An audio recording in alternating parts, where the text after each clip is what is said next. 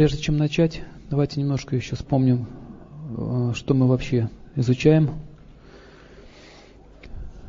Поднимите руку, кто, кто считает, что это мы тут изучаем индуизм.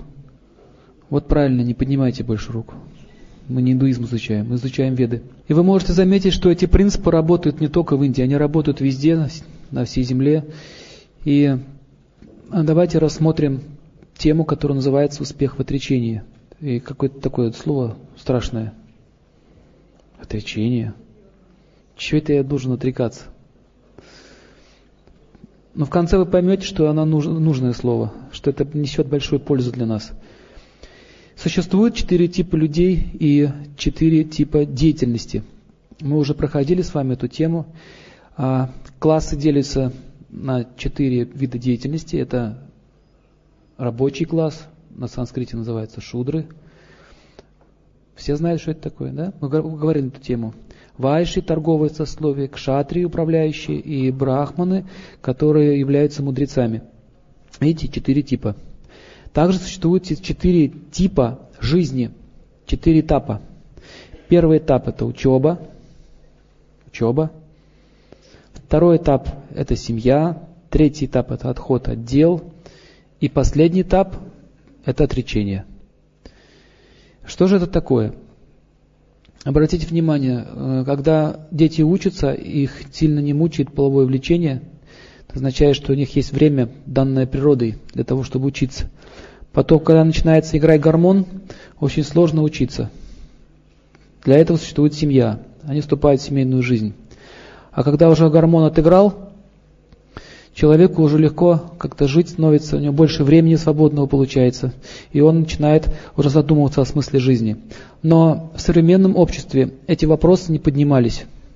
Поэтому наши старики сейчас в основном занимаются тем, что играют в домино, ругаются с соседями либо болтают на лавочках. И они разговаривают о чем? Кто первый помрет? Вчера умерла баба Нюра. Слышали? Слышали. Кто будет следующий? Они будут говорить о чем угодно. У них вагон времени, вагон целый. Они не знают, что с ним делать. И вот этот четвертый тип жизни, отречения, означает, что такие люди должны посвятить себя духовному самосознанию, то есть готовиться уже к смерти. Потому что смерть это неизбежный факт. Хотим мы этого или не хотим. И перед тем, как отречься от жизни, для этого нужно получить знания. И вот этот период называется ванапрасха. Время, время после 50 лет. Когда наступает 50 лет, э, мужчина и женщина, они уже начинают больше погружаться не в решение своих семейных проблем, они начинают уже заниматься духовной практикой вместе. Но ведические традиции раньше э, они, э, муж оставлял свою жену и уходил в горы или в лес в медитацию. Таким образом, описывается, как великий император Махараджа Юшитхира его звали. Он был император всей Бараты, всей земли. У него были огромные богатства. И он э, после битвы на Курушетре отрекся от престола. Он сказал, зачем мне все это надо, если я скоро умру. Мы не можем отречься даже от рваных носков но он отрекся от престола. И не просто от престола, у него была красивая жена, и у нее было благословение, что она останется молодой на протяжении всей жизни. Она получила такое благословение. Так или иначе он ушел. И это кажется странным, но смысл человеческой жизни заключается в том, чтобы избавиться от четырех основных принципов страдания. Что это за принципы страдания? Четыре основных принципа. Рождение, старость, болезнь, смерть. Вот эти четыре этапа не может избежать ни одно живое существо, которое родилось в этом мире материальном. И мы видим, что нас это постоянно преследует. Также еще есть страдания от тела. Наше тело постоянно нам приносит страдания. Оно постоянно что-то хочет. То в туалет, то есть, то пить, то еще что-нибудь. Даже вот сейчас вы пришли, вы хотите слушать, но у вас глаза закрываются, вы просто устали. Душа хочет слушать, тело говорит спать, спать. Утром, допустим, нужно что-то делать, мы не можем встать, тело не поднимается. То есть мы видим, что оно по своей природе состоит из страданий. Тело называется души, доша, из дош состоит. Доша переводится как то, что ведет к страданиям. Таким образом, люди не хотят понять, что вот это вот физическое тело, которое он имеет, является всего лишь э, местом, где душа страдает.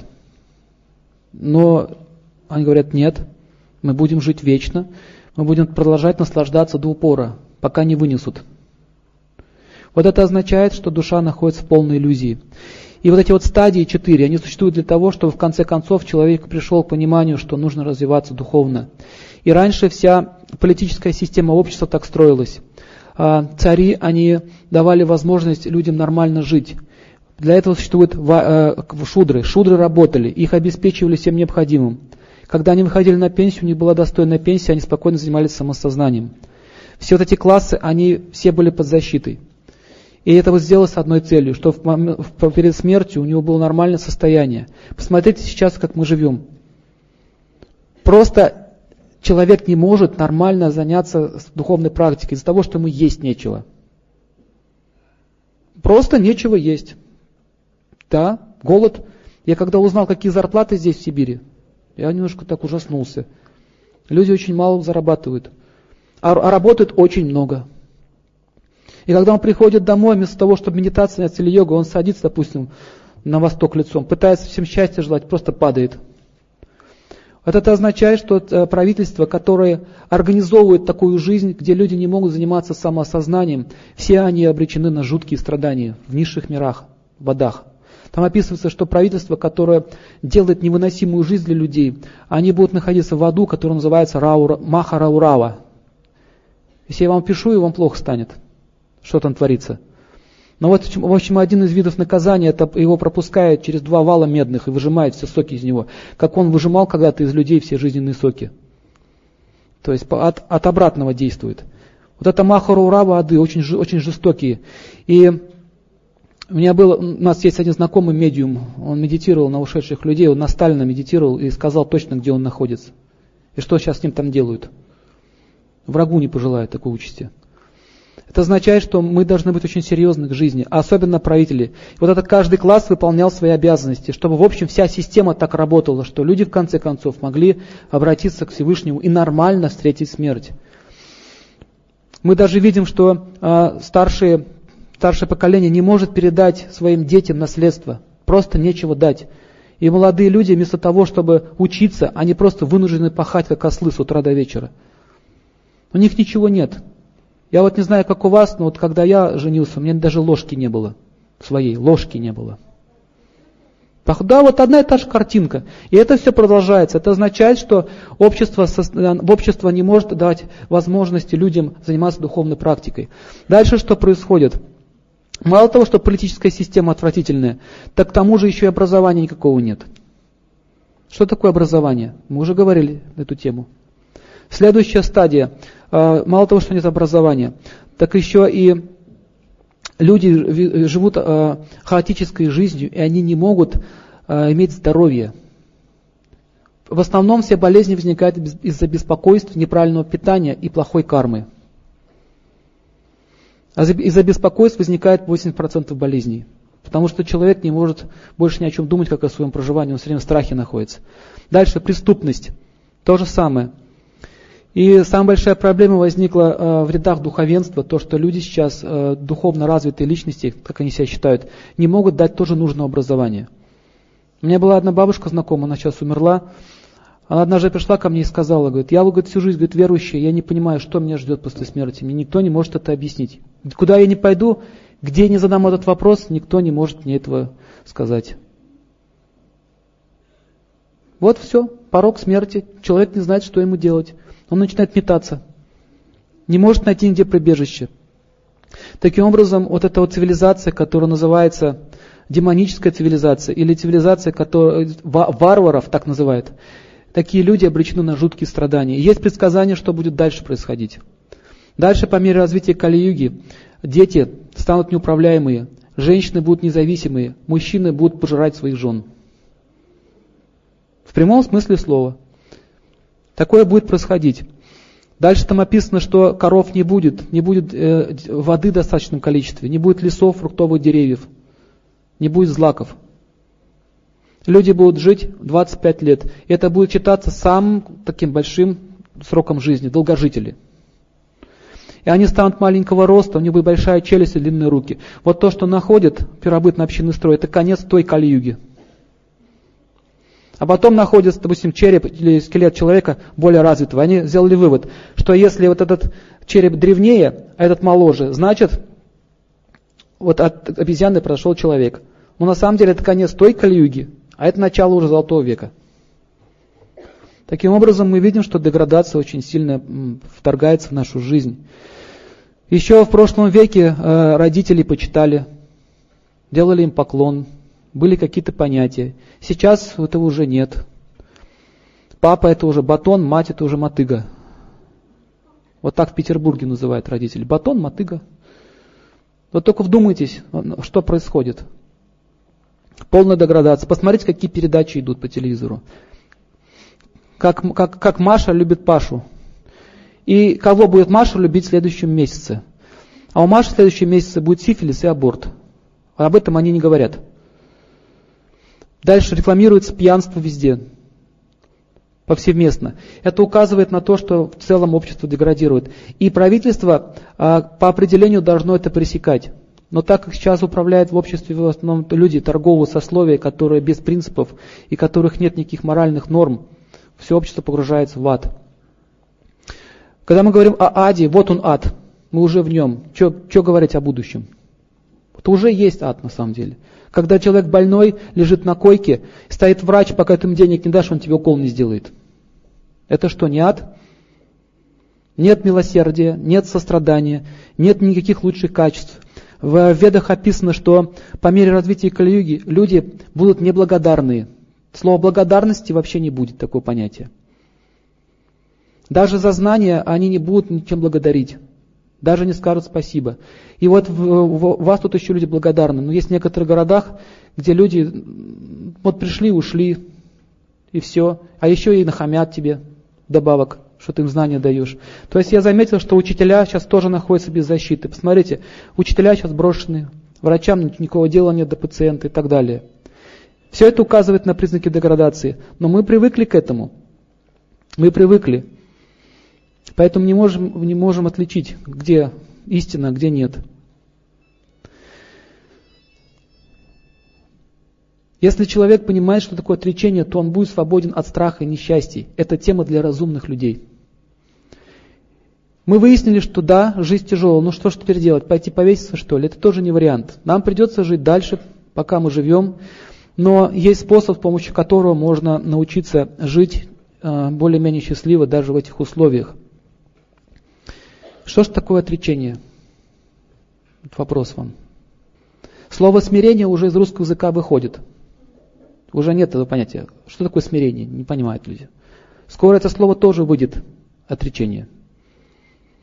Сейчас мы будем разбираться. Допустим, мужчина создает семью.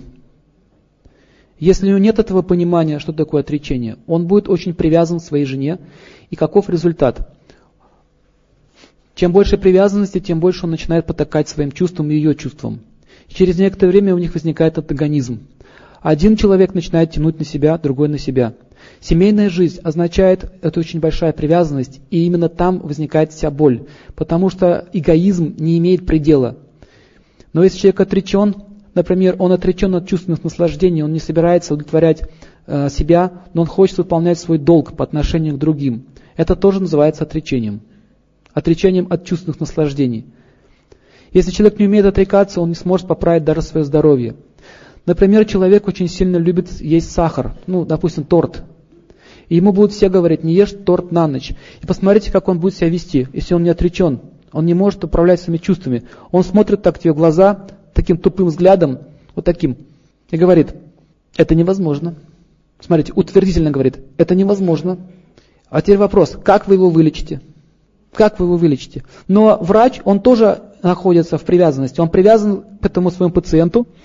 И что он ему говорит? Нет проблем. Продолжай дальше есть торт на ночь, просто покупаем, нет таблетки. Все, вся наука такая, как медицина, уничтожена. Отречения-то нет. От жадности, например. Все. И так вот можем увидеть, что если, если всем понятно, даже ежику в лесу понятно, что чрезмерная сексуальная связь приводит к проблемам, даже с организмом, Но тем не менее врачи говорят, нет проблем, продолжайте дальше. Приходит человек, говорит, у меня простатит. О, мало сексом занимаетесь, надо больше заняться. Но никакой логики здесь нет. Если человек уже до этого занимался чрезмерно сексом, у него стала болезнь, почему же он не сильнее стал, не здоровее, а больнее? Это логично? Или не логично? Логично. Почему же он рекомендует? Давай дальше. Добивай до конца.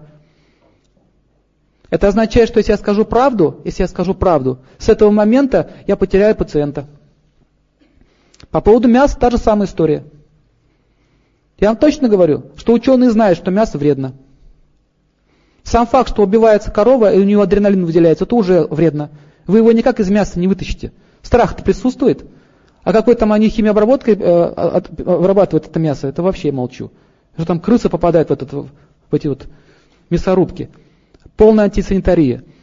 Я вчера видел женщину в магазине, там крольчатину привезли, вот так лапа еще даже со, со шкуркой вот так торчала. Она очень долго так ее рассматривала. Изнутри посмотрела, везде. Тут как кошка дохла валяется один к одному. Человек не видит. И вот, если, допустим, ученому говорить, ну, заплатить денег, расскажи, что мясо полезно, он такую теорию выведет. Нет проблем. Какую, какую теорию вывести? Выведу. Что еще вывести? О пользе секса? Выведу. Еще что? О пользе пива? Выведу. Кофе тоже лечит все. Только плати. Нет никакого отречения, нет никаких стопоров, нет никаких вот этих вот рамок, которые могут держать человека.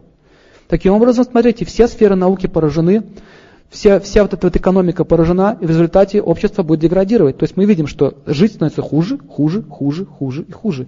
И мы думаем, что это проблемы экономические, но проблемы лежат в сознании. Деградация – это упадок сознания. Запомните, это всегда связано. Эгоизм и желание выполнять свои, нежелание выполнять свои обязанности – это означает, что общество катится в ад. Если сейчас солнце прекратило бы исполнять свои обязанности, мы все замерзли бы давно. Тем не менее, оно светит. Если мужчина хочет женщину, значит, он должен взять за нее ответственность. Ответственность. Мало ли что мне хочется. Мне хочется много чего в жизни. Мне хочется много иметь женщин. Но я хочу вот с этой жить. Я беру за нее ответственность. Это означает отречение. Отречение от своей распущенной половой жизни. Животные так себя не ведут. Они меняют каждый год. Как эта Маша, которая меняет Сашу. Нет никакой разницы между кошкой и этой Машей. И родители спокойно разрешают ей это делать. Потому что нет никакого дела. Все сами по себе. За секс расплачиваются защитой. То есть женщины, которые распущенно живут, они всегда остаются беззащитными. И что сейчас происходит? Как попадаются они на такую удочку? Висит реклама. Танцовщицы в Тайвань. Ну, дураку понятно, что там тебя обманут. Они все равно туда едут. И их там обманывают и продают в рабство. Так вот, это означает, что когда есть желание быть распущенной, такие женщины попадают в рабство. Это карма не просто так. У вас появится такая идея сейчас поехать танцевать на шесте где-то перед китайцами? Поднимите руку, у кого такое желание? Не просто танцевать, а голое танцевать. Есть желание? Нет, поэтому вы в рабство никогда не попадете. А если она стоит уже на панели, ее подберут и продадут. Сто процентов это будет. Вот это означает, что больше распущенности, больше рабства. Поэтому эти люди тоже нужны, они дают возможность карме проработаться вот, вот у этих людей. Таким образом мы видим, что чем, чем больше распущенность в сознании человека, тем больше он страдает. Следующий момент. Чем больше человек занимается наслаждением своих чувств, тем меньше шансов родиться благочестивым детям. Просто не терпится. Есть такие мужчины, которые не могут потерпеть в течение 9 месяцев. Знаете, нет, есть такие. Не могут. И они занимаются сексом во время беременности. Каков результат? Рождаются больные дети. Более того, еще может быть выкидыш. Это уже не важно. Есть мужчины, которые э, заставляют своих жен делать аборты. Потому что ты забеременела, а как же теперь буду сексом-то заниматься? Давай иди делай аборт, мне наплевать на твое здоровье и на ребенка. Иди и делай. Если не пойдешь, я тебя прибью. Такие же мужчины тоже есть. Это означает, что нет никакого понимания, нет, никакого, нет никаких человеческих отношений. Таким образом, отречение – это гораздо сложнее вещь, чем мы думаем. Отречение – это не значит отказ от деятельности, как многие думают. Это означает отказ от плодов моей деятельности. Вот я вам приведу пример. Как человек неотреченный становится нищим. Мы думаем, что если я отрекаюсь, то становлюсь нищим. Наоборот, если я не отрекаюсь, я становлюсь нищим. Сейчас я вам это докажу. Итак, представьте а, бизнесмена или человека, который хочет стать бизнесменом, и он решил заработать денег. Он пошел на престижную работу, устроился и получает тысячу долларов в месяц. Поднимите руку, для кого это большие деньги. Поднимите руку. А вот теперь запомните, больше тысячи долларов вы не заработаете в своей жизни. Сейчас я вам распишу, как это происходит. Если мы в, со в своем сознании ставим точку, то есть наша цель тысяча долларов, для меня это предел. Так, все. Я устроился на работу. Я доволен этими тысячу долларами, и с этого момента я больше не напрягаюсь. По закону физики, обратите внимание, предмет либо летит вверх, либо вниз. Но не бывает такого, чтобы он завис где-нибудь посередине. Это означает, пока вы движетесь по направлению к 1000 долларам, вы будете прогрессировать. Вы будете учиться и так далее. Будут какие-то действия предприняты. Как только вы достигли этого уровня, получили эти 1000 долларов, с этого момента вы начинаете двигаться куда? Вниз. Поэтому э, чем больше мы привязаны, тем больше мы обрезаем себя и не даем возможности действовать. Я уже рассказывал, как бабушка продавала орехи. Рассказывал вам, нет? Значит, не вам рассказывал, значит, в другом городе. Этот пример, почему он просто уникальный. Я, мне просто вот Бог показал, на чем может жадность привести, до какой тупости может человека привести этот вот совершенно безумная жадность. Стоит, продает орехи. По 100 рублей за ведро. Чищенные орехи. Я ей говорю, бабушка, два, два ведра, но в твой пакет. Смотрите, реакция. Смотрите внимательно. Я говорю, в чем дело? И вторая бабка ее так бьет. Ты что?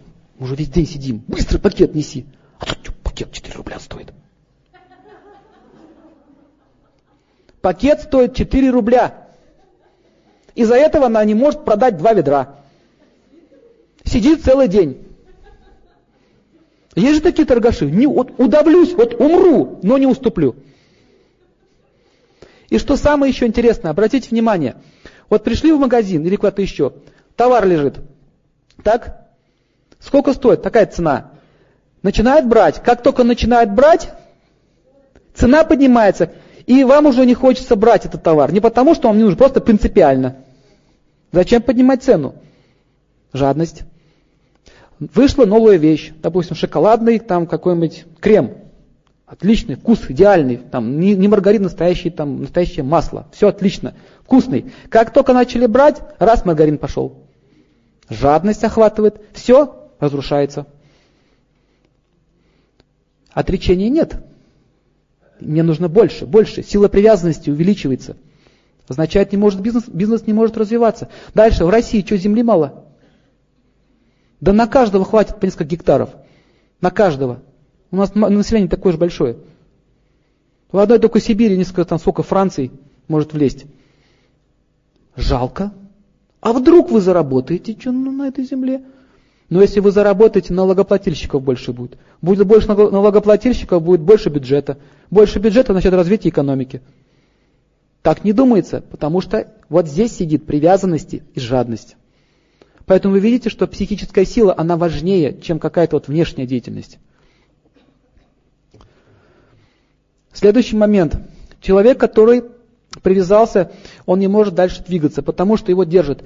Его, например, держит вот этот морозильник под названием Воркута. Он сидит в этой Воркуте, воркует. Раз в год солнце вылезает, и он счастлив. Вот теперь вопрос, что мешает ему уехать оттуда? Деньги у него есть северные, полно, вот так, денег. Больше, чем у вас. Жадность, потому что он привязан к деньгам и сидит, мерзнет. Вот, так вот логика всегда появляется. Всегда появляется логика. Логика означает привязанность. Но люди, которые очень разумные, они, допустим, занимаются бизнесом, они зарабатывают и быстренько уезжают. Это означает, у них по карме позволено иметь деньги, у них сознание по-другому работает. Но жадность не дает развиваться. Машина разваливается, не продам, мой родной, пусть до конца развалится. Это означает, э, э, нет отречения. Желание – это очень большая сила, которая есть внутри нас. Именно желание заставляет нас страдать или наслаждаться. Какие желания, такая жизнь. Желание заставляет нас действовать. Поэтому карма лежит только там. Она не лежит где-то извне, она лежит прямо в нашем сердце, желание. Одни желания приносят счастье, другие приносят страдания. Те, которые приносят счастье другим, делают нас счастливыми. А те, которые приносят страдания, несут нам страдания. То есть тот, кто хочет быть в страдании, он, он заставляет страдания другим. Такая вот цепочка. Я уже говорил, что есть три типа сознания. Три типа. Первый тип сознания – это те, кто хотят жить за счет других, то есть те, которые испытывают наслаждение, когда всем плохо. Есть такой тип людей. Вот всем плохо, мне хорошо. Гадости не сделал, день, день прошел зря. В следующей жизни они станут скорпионами и змеями. Да, скорпион. Если он никого-то не может кусить, он начинает себя жалить. Есть люди, которые гадость не смогли сделать, начинают себе волосы на голове рвать, губы кусать до крови. Знаете, что есть такие люди? Прямо куски волос вырывать вот так из головы. Гнев на себе, на себе срывает. Не получилось никого ужалить. Скорпионское сознание – Одни желания отличаются от других. Следующий тип желания – это земной тип желания. Я счастлив, на вас, на всех мне наплевать.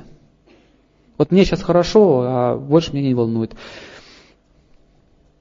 Упал самолет. Ой, ой, там же мой сын летел. Ой, хоть бы это был кто-нибудь другой, только не мой сын. Другого не жалко, моего жалко. Тоже, видите, земной тип сознания – в больницу придете, ваш родственник лежит, вы будете вокруг него виться. Рядом человек лежит, страдает, дела никакого нет. Да? Видите, это, тип, это земной тип страдания. Но они живут для себя, но при этом не делают зла другому. То есть умирай спокойно, тихо, мне до тебя никакого дела нет. А высший тип сознания, это означает, уже райские миры, вот эти высшие миры, это означает, я живу ради вас, я хочу, я буду счастлив только в том случае, если все вокруг меня счастливы. Он от этого испытывает счастье, когда вот вам хорошо. Вот сделал человек счастливым, и он все, он блаженствен, все, мне больше ничего не надо. Поэтому, когда мы желаем всем счастья, мы автоматически связываемся с высшими мирами. По логике вещей понятно, куда мы всем отправимся. Вот туда к ним отправимся. Почему люди живут э, определенном месте, в определенной стране? Обратите внимание, что их всех объединяет определенный фактор. Объединяет. Вот этот, вот, допустим, немцев объединяет свои какие-то тенденции. Русские свои. У каждой национальности есть свои какой-то порог или достоинство. Это означает, что он собирает всех, э, разделяет по, по казармам, по этим, по, по камерам, по разным. И мы там сидим. Кстати, в тюрьме, знаете, от чего они больше всего страдают? Не от милиции, а друг от друга. Больше всего они от этого страдают. Мало того, что они решены свободы, так они еще и сами друг над другом издеваются. Вот это и есть настоящий ад. И а какое у них сознание, посмотрите. Они не могут жить среди нормального общества. Даже среди тех, которые вот, вот типа землян, не могут даже здесь жить. Они хотят кому-нибудь гадость сделать, зло. Поэтому участь такая у них. И отречение означает, что человек понимает очень трезво, где он находится, и он постепенно начинает отрекаться от э, привязанности к плодам своей деятельности. Что такое привязанность? Я сейчас вам нарисую картинку. Вот представьте, вы привязались к вашей работе, и вы думаете, что вот эта работа является причиной моего счастья. Только эта работа сможет меня поддержать. Больше никакая меня не может поддержать. Есть такие люди? Честно. Наверняка есть. Обычно бывают такие люди. И он, да, ну, ну ничего страшного, что я работаю по ночам. Ну хотя я, у меня уже начинает глаз дергаться очень сильно левый, тики нервные пошли.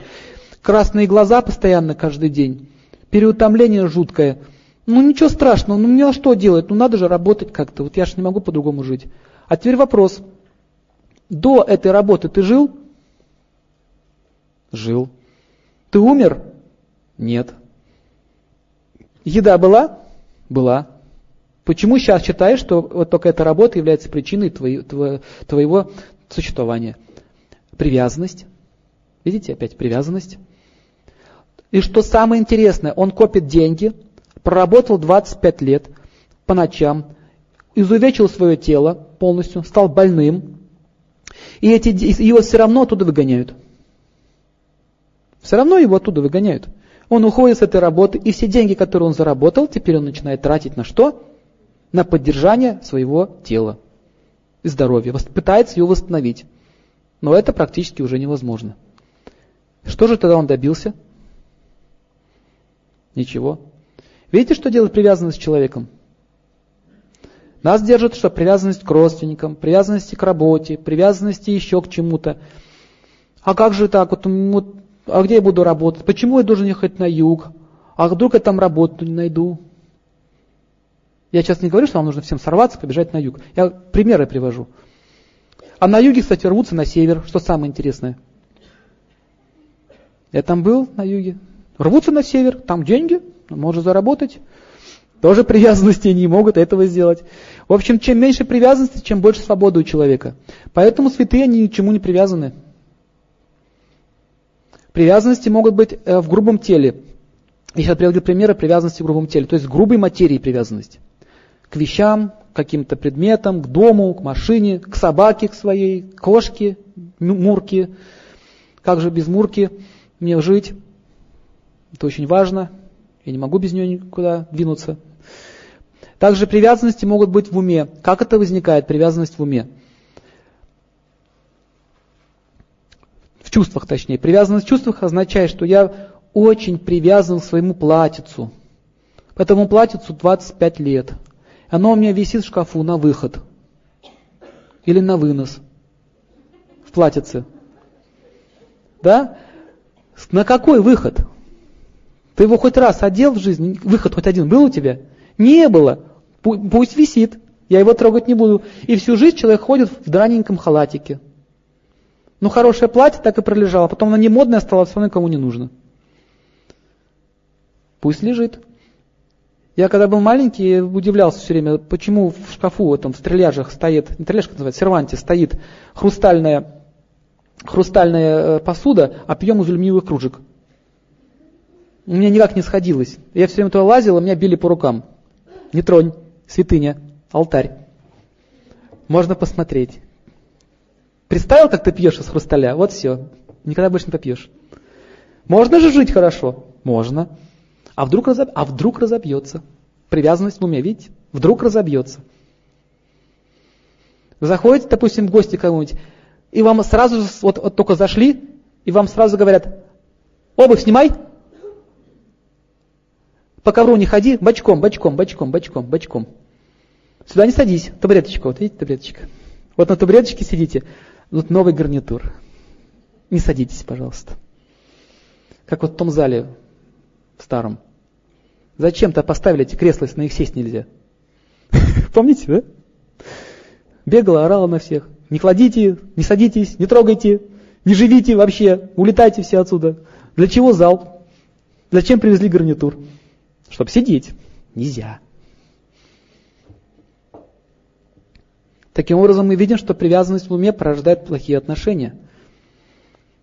Купили ребенку игрушку. Не играй, сломаешь. То же самое. Зачем она нужна, чтобы стояла? Таким образом формируется судьба. И вот так-то мы и живем, она нас держит. Точнее, мы сами себя держим своими глупостями. Судьба – это отработка наших желаний и поступков, идущих с прошлого. С самого начала нашей жизни есть, есть глубокая вера, что другого варианта жизни нет. Вера, что по-другому не может быть. Привязанность в уме заключается э, в том, что родители говорят своему ребенку, ты должен работать как я. Я проишачил всю жизнь, и ты ишачь. Если ты не будешь ишачить, я не буду с тобой разговаривать. В армии меня били деды, и я тебя бить буду. Потому что меня били. Зачем ты меня бьешь? Потому что меня били. Вот на. А молодой скажет, меня били. На, передается по цепи ученической преемственности. По парампоре. Кто в армии служил, тот знает. Как вы это остановите, этот процесс? Это невозможно, потому что есть привязанности, они находятся в разных уровнях. Следующий момент. Влюбленность, например. Увидел красавицу, все, оставил жену.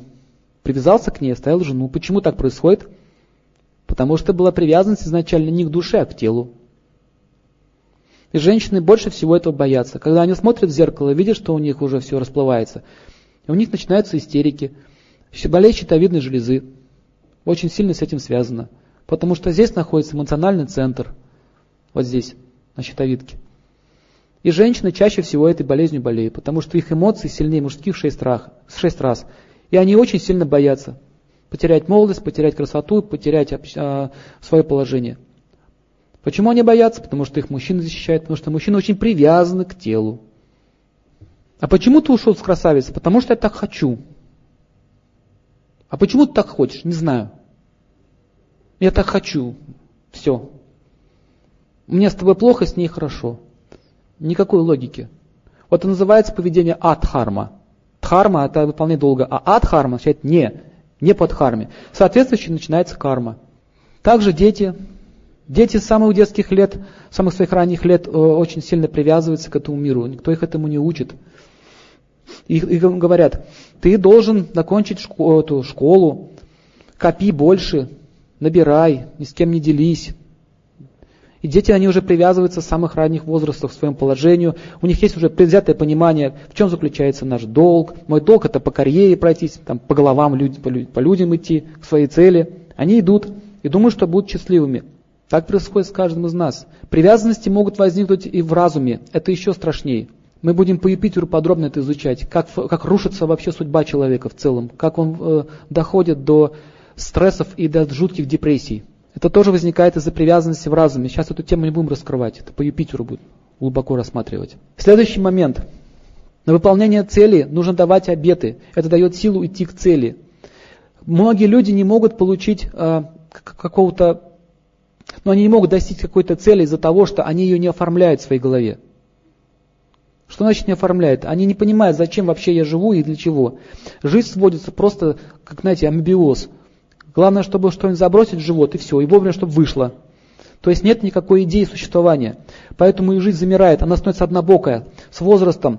Смотрите, работа, дом, диван, работа, дом, диван, работа, дом, диван, вот так продолжается. Потом начинается депрессия. И вот эту депрессию можно снять только через телевизор. Включается телевизор, и там какие-то картинки бегают, какая-то жизнь идет. Вроде как легче становится жить. Но обратите внимание, что э, с возрастом эта проблема усугубляется. Все хуже, хуже и хуже становится. Тяжелее становится жить. Заметили? Жизнь становится однобокая, друзья от тебя уже уходят, общество, общение становится меньше. То есть мы э, полностью закрываемся, как в коконе живем. Таким образом, это указывает на деградацию в сознании, что человек не развивается. Мы тоже это по Юпитеру будем проходить. Это, следующее, что нужно понять знание может сжечь карму за многие жизни. Сжечь карму можно прямо в этой жизни, всю. Дотла. Если знать, как это делать. Поэтому существуют обеты. Например, муж дает обет перед женой и перед Богом церкви, что я обязуюсь перед Богом или там перед священным огнем, во всех религиях по-разному, так или иначе перед Богом, что я буду эту женщину защищать. Это обет. Вот этот обет дает силу мужчине следовать ему. Так вот, гражданский брак, наоборот, разрушает э, мужчину, разрушает семью. Это означает, что никто таких обетов не дает, мы просто живем вот так, знаете, по банк, как на вулкане. Когда взорвется, непонятно. Обеты нужно давать периодически. Например, мужчина дает обет, я буду учиться, пока не женюсь, пока не, не закончу учебу, не женюсь. Все, баста. Вот это реальная вещь, с помощью которого можно э, добиться успеха, давания обетов. С завтрашнего дня я даю обет, и раньше как ведись тюрьма делали? Вот так палец вверх поднимали большой, вот так, и говорили, я даю обет, такой-то, такой-то, публично, что это будет достигнуто. И он идет к этой цели. Поэтому обет нужно давать на свадьбе, и по поводу венчаться надо или нет, надо. Это гораздо важнее, чем вот этот брак, который люди сейчас думают. Но нужно лучше всего венчаться и еще зарегистрировать в государстве. Получается, защита идет и от Бога, и от государства. В противном случае этот брак считается недействительным. Но мы же современные, да? Нам это все не надо. В результате женщин брошены, а мужчина продолжает дальше развращать людей, женщин других. Например, когда мужчина не учился э, науке самоотречения, он не знал, что такое отречение, как нужно вовремя пресекать свои чувства, он не может иметь защиту от влияния другой девушки. Например, жена у него состарилась, появляется какая-то молодая девушка, у него все вспыхивает желание, вожделение вспыхивает. И он не может противостоять этой силе. И он просто как этот козлик идет за ней. Он так ему цып-цып-цып-цып, и он идет. И ничего не может сделать. Но вот запомните, что такого мужчину женщина не будет уважать. потому что он уже потакает своим чувствам. И каждая женщина знает, чем больше он бегает за ней, за ней, тем меньше она его любит. Ей не нравится эта идея. И чаще всего такие мужчины, они неверные. Также женщина, ее тоже никто не учил, что такое отречение. Она не совершала аскез в детстве и в юношестве. Например, аскеза для девушки молодой – это э, быть целомудренной до свадьбы. Это аскеза. Все гуляют, все наслаждаются, а что мне нельзя, я тоже хочу. Почему мне на дискотеке не потанцевать? Пойду потанцую. Потанцевала, принесла в подоле. Дальше что? Мужа нет, ничего нет. Потом замуж выйти не может, потому что уже с ребенком. Это же жизнь. Факт или нет? Факт. Просто потому, что я хочу. Поэтому отречение это очень большая сила, которая дает человеку э, барь... ну, вот, рамки, рамки сдерживающие. Отречение означает, что человек способен правильно жить и быть свободным от желаний, чувств, и они могут родиться в телах животных. Если он не может отгородить себя от чувств, он может родиться в телах животных. Как ведут себя животные? Просто понаблюдайте за ними. Вот сколько вы собаке не давайте, то вот у нее уже такое брюхо будет, она будет жрать все равно. Все, у нее уже лезет со всех щелей. Она лежит вот так вот и, все равно жрет. Да? То есть животные, они не знают предела. Сколько коту сметаны не даваем, будет есть. Пока живот не набьет. Но что самое еще интересное, обратите внимание, а, а животные не болеют несварением желудка. Они объедаются, но они не страдают этим, потому что у них очень сильное пищеварение. Уже все продумано, что эта душа хочет так жить и хочет так наслаждаться. На такое тело. Кто-то хочет спать с утра до вечера. Идея его существования стала сон. И с этого момента он идет э, э, в тело животного, которое будет спать. Например, медведь. Медведь полгода, лапу в зубы, все, вперед. Нет проблем. Ну попробуй полежи сутки. Спина ломит, все болит, невозможно, нам нужно действовать. Один не может преодолеть какую-то мелочь со своей женой и страдает, потому что он просто не может отречься от идеи, хватит ее узурпировать. Оставьте ее в покое. Как я ее могу оставить в покое? Как? Не могу. Хочется ей сказать что-то. И так всю жизнь. Отречение означает, человек способен правильно жить и быть свободным от желаний. Еще раз повторяю. Так что человеческое тело предназначено для самоосознания и для совершенствования души. Это предназначение этого тела, предназначение этого микрофона звук давать, предназначение компьютера считать и писать тексты, работать с ним. Предназначение человеческой формы жизни – это отречение и самосознание. Потому что только в этом теле это можно сделать. В теле коалы вы этого не сделаете. Будете на ветке вот так висеть. Вы знаете, что они когда съедают всю ветку эвкалиптовую, им лень слезть. Знаете об этом? Они иногда падают на землю, падают. И эти, вот эти бойскауты бегают и их переставляют с одной ветки на другую. И то они так жуют, вот так, смотрите. Им лень даже жевать. Очень ленивое тело. Иногда они могут так, утром эти австралийцы выходят, у них на машинах там эти спят, коалы. Он упал на машину и лежит. Ему лень. Такое тело тоже можно получить, если очень сильно лениться. И пока он очень сильно не истощает, он, когда он становится худой, очень худой, э, это вот животное, оно начинает уже как-то двигаться к дереву. Голод его заставляет работать. Такая вот лень жуткая. Есть другой вид, другая крайность. Чрезмерная активность, как муравей. Носится с этим палкой туда-сюда, туда-сюда. Видели? Бегает, весь день бегает. И когда ему говорят, что ну, отрекись от труда, сядь, сядь, сядь, отдохни, подумай, посмотри, какое красивое солнце, какие вот прекрасные там виды. Ну сядь, некогда. Бегать надо. Зачем бегать-то тебе? Ну сядь, отдохни, некогда. Вот, например, в Сочи э, местные не купаются. Я вас спросил, сколько раз вы ходите на море? Я говорю, да мы не уже лет 10 не ходим. Почему? Некогда. Бегать надо. В горах, в горах, например, туристы приезжают с Москвы, там вот с Омска там приезжают, там на Кавказ, по горам лазят, красивые места. Места ничего не знают. Я когда приехал, там столько мест нашел интересных. Говорит, вы знаете, у вас вот то есть, вот там пещера есть, вот там пещера, там камни драгоценные. Да? Правда? Ой, извини, надо бежать. Очень важно перед сном вымыть всю квартиру. Всю. Всю. Потом еще все полки перебрать. Все книжки, и заодно протереть телевизор. Время уже 3 часа ночи. Что я еще не доделал? Ковер не попылесосил. Но я уже не могу. Завтра. Нет, завтра нельзя. Завтра у меня другая беготня.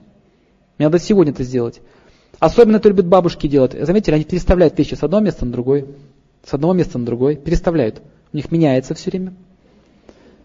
В семье, когда скучно становится, они говорят, давай говорит, перестановку сделаем. Давай. Как переставим? Давайте кровать вверх ногами поставим. И матрас сверху кинем. Экзотика какая-то. Здорово. Разнообразие мать наслаждения. Поэтому хочется что-то менять в своей жизни. Но это все пустое, это так муравей бегает. Поэтому может получить тело муравья в следующей жизни. Понятно, как это происходит? Как реинкарнация происходит? По желанию, как по, по действиям человеку. Он же, он же это культивировал. Всю, всю жизнь мужчина занимался тем, что тягал штанги и толкал гири. Он стал, он стал специалистом в этом деле. Нет проблем. Слон с рождения хоботом поднимает бревно. Легко. Все, заказ, получили, распишитесь. В людей реинкарнируются, вы же люди все. Я же не с слонами разговариваю. Нет, вы не будете. У вас есть интерес. Вы не будете. Будете дальше людьми. Но тряпок будет меньше. Можно махать тряпки, но это вовремя надо все делать. Это не означает, что мы должны теперь все бросить, ничего не делать. Просто всему есть свое время. Время для духовной практики, время для работы, время для отдыха. Я сейчас говорю про крайности, которые возникают в сознании человека из-за того, что он очень привязан к своей деятельности. Очень важно, очень важно, какая модель будет, как, какого, какая модель хард-диска будет стоять в моем компьютере. Что там написано? Очень важно. Я гоняюсь, полгода ищу этот хард-диск, и он работает точно так же на 1 гигабайт больше памяти. Полгода грохнул. Заметьте, что у них такая болезнь есть, они все меняют. Только поставили новое, им надо менять. Опять новое, опять надо менять. Но что самое интересное, они не могут им пользоваться, потому что они все меняют. Видите, как привязанность в чем приводит? Привязанность приводит к жутким страданиям. Пишите, сила привязанности равна силе страдания. Вот сейчас этот компьютер у меня пойдет на пол. Он скажет, ну упал, не повезло парню. Ну что? А у меня так будет. Вот здесь. Деточка. Видели, как они закрывают компьютер? Вот так. Смотрите на лицо как вытирается, берется тряпочкой, вот так, с любовью и преданностью. Любовь означает. Означает, что мы вкладываем психическую силу в вещь. Подходит жена, твой компьютер так раз. Деточку мою, я тебе. У него адреналин так раз в кровь. Обратите внимание, если вы по ковру пройдете в сапогах, не делайте больше так, пожалуйста. Такова сила привязанности. Как один мужчина рассказывал, что он говорит, в гараже ему хорошо было. У него сердце болело, он в гараж приходит, раскладушку ставит, лежит ему хорошо.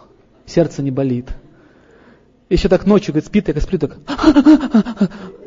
Здесь машина, здесь. А, все. Иногда многие так можно намотать там на руку, чтобы там чувствовать машину, вот вес, он присутствует здесь рядом со мной. А, сплю. Живут прямо в гаражах. У него дом-гараж. Это не просто так. Там его сознание. И если эта машина сломалась, вдруг он ходит угрюмый, подавленный. У меня одна знакомая есть, я пришел к мужу, говорю, ой, не трогайте его, а что, у него машина сломана. ходит, страдает. Это сила, это очень большая сила. Я вот сейчас говорю, но сам от этого не свободен, потому что действительно привязанность-то есть. Да, действительно вещь дорогая, вы за нее деньги отдали, но нужно быть готовым, что она вам принесет страдания. Не нужно так сильно к ней привязываться. Ну, немножко вы пострадаете, конечно, но такого шока не будет. Пишите, чем меньше отречения, тем больше рабства. Очень важная работа. Я столько лет хотел эту работу, я ее получил. А вот начальник издевается надо мной, а иногда он предлагает мне э, сексуально интимные связи. Ты хочешь работать здесь дальше?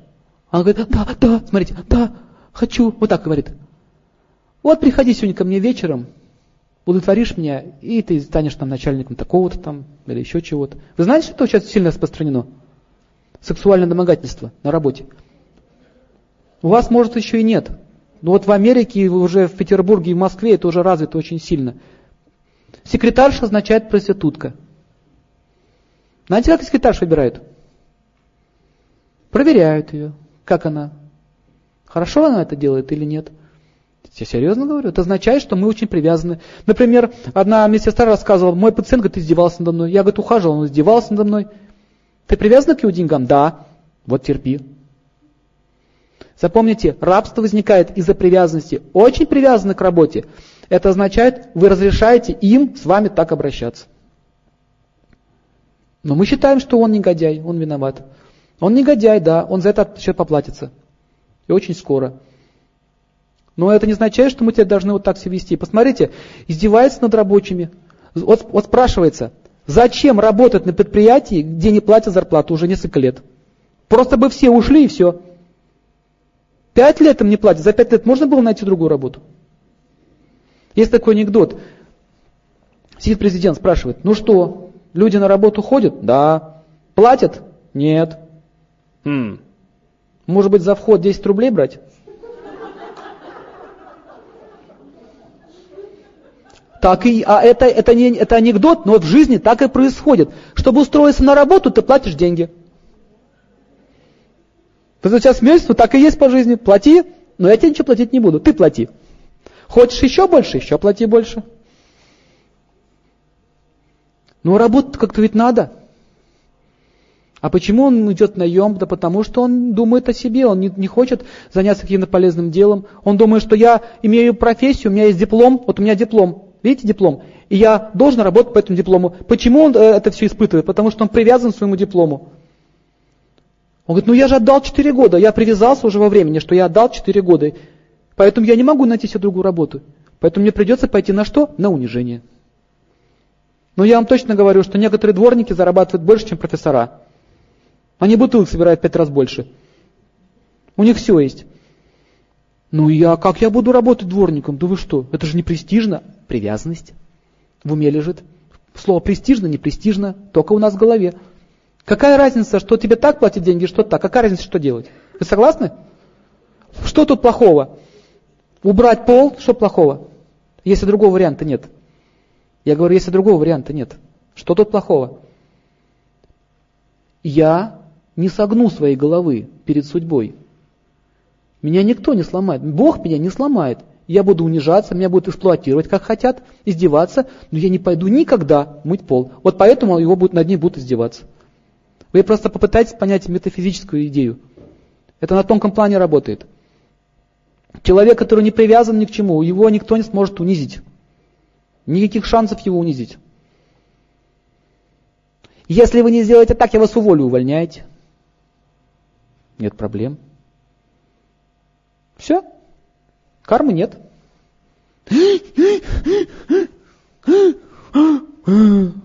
Все. Что он еще может сделать? Как он еще может вас унизить? Но мы считаем, что я эту работу боюсь потерять.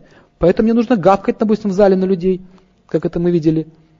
Не дай бог вы протрете э, своими шубами мое кресло, меня уволят, не дай бог. А то, что люди не будут приходить дальше и работать, не будут работать, меня не волнует. Привязанности. И так происходит в нашей жизни. Пишите, отречение дает свободу. Хочу берется из прошлых желаний поступков. Он становится марионеткой прошлого. Вот это желание идет из прошлого. Если я, если я учился на, на профессию, которая заставила меня работать по ночам, я никогда не, не отрекусь, потому что мне жалко отдать то время которое, учеб, учебное, которое я в свое время потратил. Понимаете, да? Вот, вот что держит. Поэтому он готов разрушить свое тело, но, но не свернет с этого пути никогда. Работа очень сложная над собой. Действительно сложно отречься. Сразу возникает столько «но». Но мы даже не пытались пробовать. Что самое интересное. Сейчас я нищий, у меня нет ни копейки денег. Потому что я считаю, что вот эти мои тысячи рублей, это является единственным моим доходом. Если я это оставлю и шаг сделаю вперед, а я потеряю свои тысячи рублей. Как вы сможете сделать шаг вперед? То как? И будет это год, два, три, так это будет продолжаться. Вы никогда не сделаете шаг. Хорошо, другой, другая, другой тип сознания. Я сейчас ничего не имею. Даже если я сейчас сделаю шаг вперед, и у меня ничего не получится, я все равно буду ничего не иметь. Я ничего не потерял. Как этот Виктор Цой пел, нищета тебе гарантирована. Она от тебя никуда не убежит. Чего бояться? Вот таким образом мы видим, что вся карма лежит в нашем понимании мира, в мировоззрении. Чем, чем глубже у нас это сидит, эта идея, тем больше мы становимся рабами. Поэтому жизнь становится однообразная и скучная. То же самое, квартиру платить уже невозможно платить нечем. Цены повышаются выше, выше, выше и выше. Пенсии ниже, ниже, ниже и ниже. Зарплата тоже ниже. Но можно жить в домике. Еще и с садиком, и городиком. Можно? Можно. Можно продать квартиру, купить машину. Ну, ты немножко отрекся от удобств. Раньше ты сидел на унитазе, а теперь ты будешь сидеть, ну, вот как вот все в деревне. Ну, что изменилось? Ну, немножко неудобно, чуть-чуть. Так нет, там же неудобство, душ должен литься сверху, а сейчас мне придется из черпачка лить на себя. Вот из-за этого мы обрекаемся на тяжелые страдания. Хотя со временем можно там все условия сделать. Но это же факт. Тут вот нам батарейки все вот греет, все там греешь, и тебя сдирают по полной программе, а там дрова надо колоть. Не могу жить. Мне лень. А работать три смены не лень. Конечно, не все могут жить в деревне, но дача точно должна быть. Можно жить на даче, квартиру сдавать, например. То есть, как только сознание становится отреченным от этих вот удобств, от этих вот привилегий городской жизни, сразу становится возможность заработать. На тех, кто не понимает этого еще. Они будут платить. Я от Петербурга сбежал, рад по уши. Весь мир мне остал теперь. Там вообще жить дорогая. Невозможно. Например, что проехать на трамвае еще там стоит 15 рублей. А что проехать с одного конца города в другой конец города, это, наверное, три ваших Омска. Сколько денег нужно? Метро там вообще баснословное. Город огромный. И везде дерут. Маршрутка очень дорогая. Невозможно жить. Люди зарабатывают деньги, покупают карточки, чтобы снова ехать на работу. Следующий момент – Сумасшествие это означает, что человек не может сопротивляться своим чувствам. То есть, когда чувства полностью захватили его, он не может сопротивляться им. Это называется сумасшествием. Например, человек может считать, что я Наполеон. Все, я так хочу. Попробуйте докажите ему, что ты не Наполеон. Но если разобраться, как мы живем, тут тоже очень много странных вещей. Мы очень много странных поступков совершаем, которые ведут нас к страданиям. Но, мы себя, но при этом мы себя считаем очень умными людьми. Первое правило, которое нужно понять – Нужно учиться слушать и пытаться анализировать. Больше включать разум, чем чувство. Когда разум включен, мы можем понять, что с нами происходит.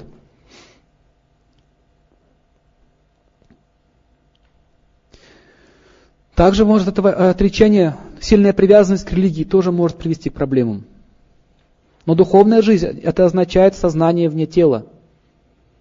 Если мы очень сильно привязаны, например, мы считаем себя, допустим, там, русскими, да, значит мы отождествляем себя с русской верой. Но если разобраться, что это, русская ли это вера? Ну, если разобраться, так вот. Если мы приняли, допустим, иудейскую веру, почему бы не принять и ведическую? Но если человек привязан, он, он, он, это, он начинает антагонистически относиться к другим людям. Я русский, я это тело, я к нему привязан. Значит, значит, это, это моя вера, значит, это моя жизнь, это моя родина. По этому поводу есть анекдот. Рассказать? Червячки родились в испражнениях. Живут такие, живут. И раз такой один такой ушлый червячок пролез наружу, прогрыз такой, раз свет, солнце, небо голубое, зелень вокруг, птички щебечут, свежий воздух. Он так, а! опа, вот это мир. Мам, пап, что я нашел, взгляни. Да, мы, говорит, знаем, что это такое. Что это? Свобода. А почему мы-то здесь живем? Понимаешь, сынок, есть такое возвышенное понятие – Родина –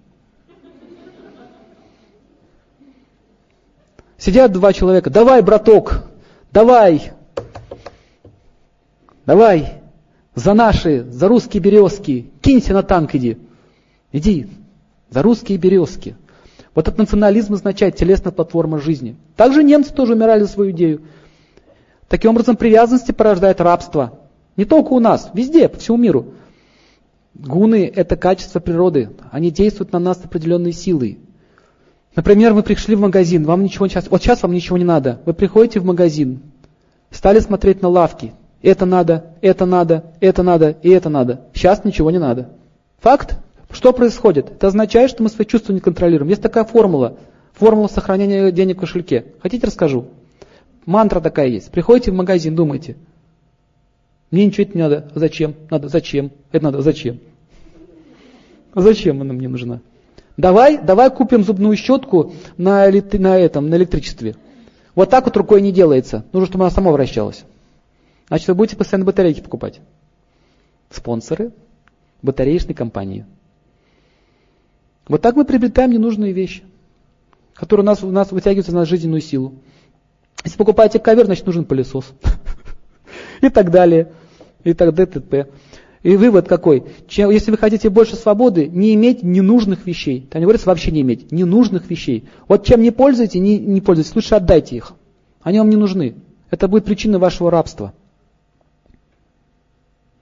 Сколько надо работать на это все? Приходится всех напрягать вокруг себя. И самой напрягаться.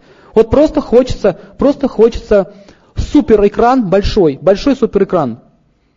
Огромный, на всю стену который стоит там 13 тысяч долларов. В маленький не смотрится. В большой надо, чтобы было. В маленькой колонке не слушается, надо, чтобы большие были колонки, чтобы барабанные перепонки вылетали в ушах.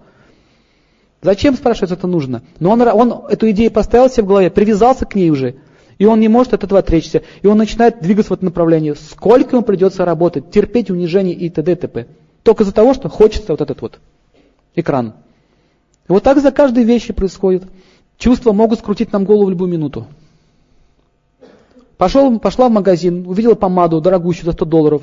Макс Фактор рекламировали от Голливуда.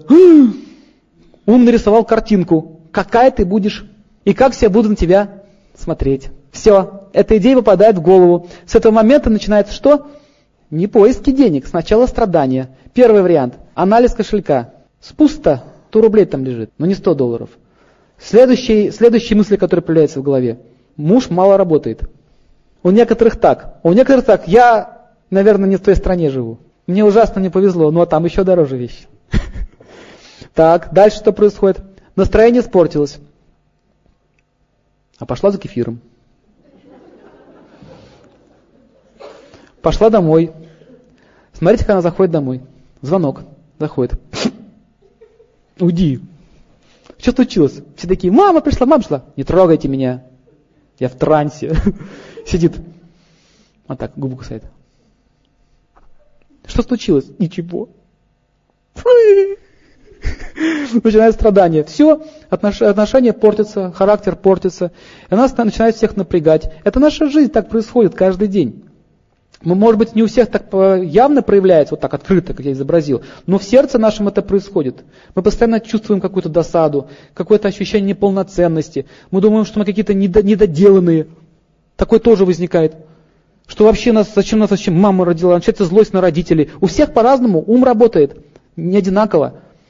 Кто-то думает, все, я вот такой неполноценный, мне надо деньги зарабатывать теперь, все, деньги, он бросается в омут, занимает большие средства, допустим, берет 100 тысяч долларов – и попадает в яму долговую. Вы чего думаете, банки дают деньги? Они такие щедрые? Щедрые такие. Они вас грабят по полной программе. Они знают, что 99% не возвращает суд, поэтому под залог дают. И в результате они захватывают все ваше имущество. А это специальная политика, а банкиры понимают, что делают. Или дают суду под процент, никогда не расплачетесь. Потому что отменяется постоянно. Попробуй проследи, сколько натикло по-настоящему.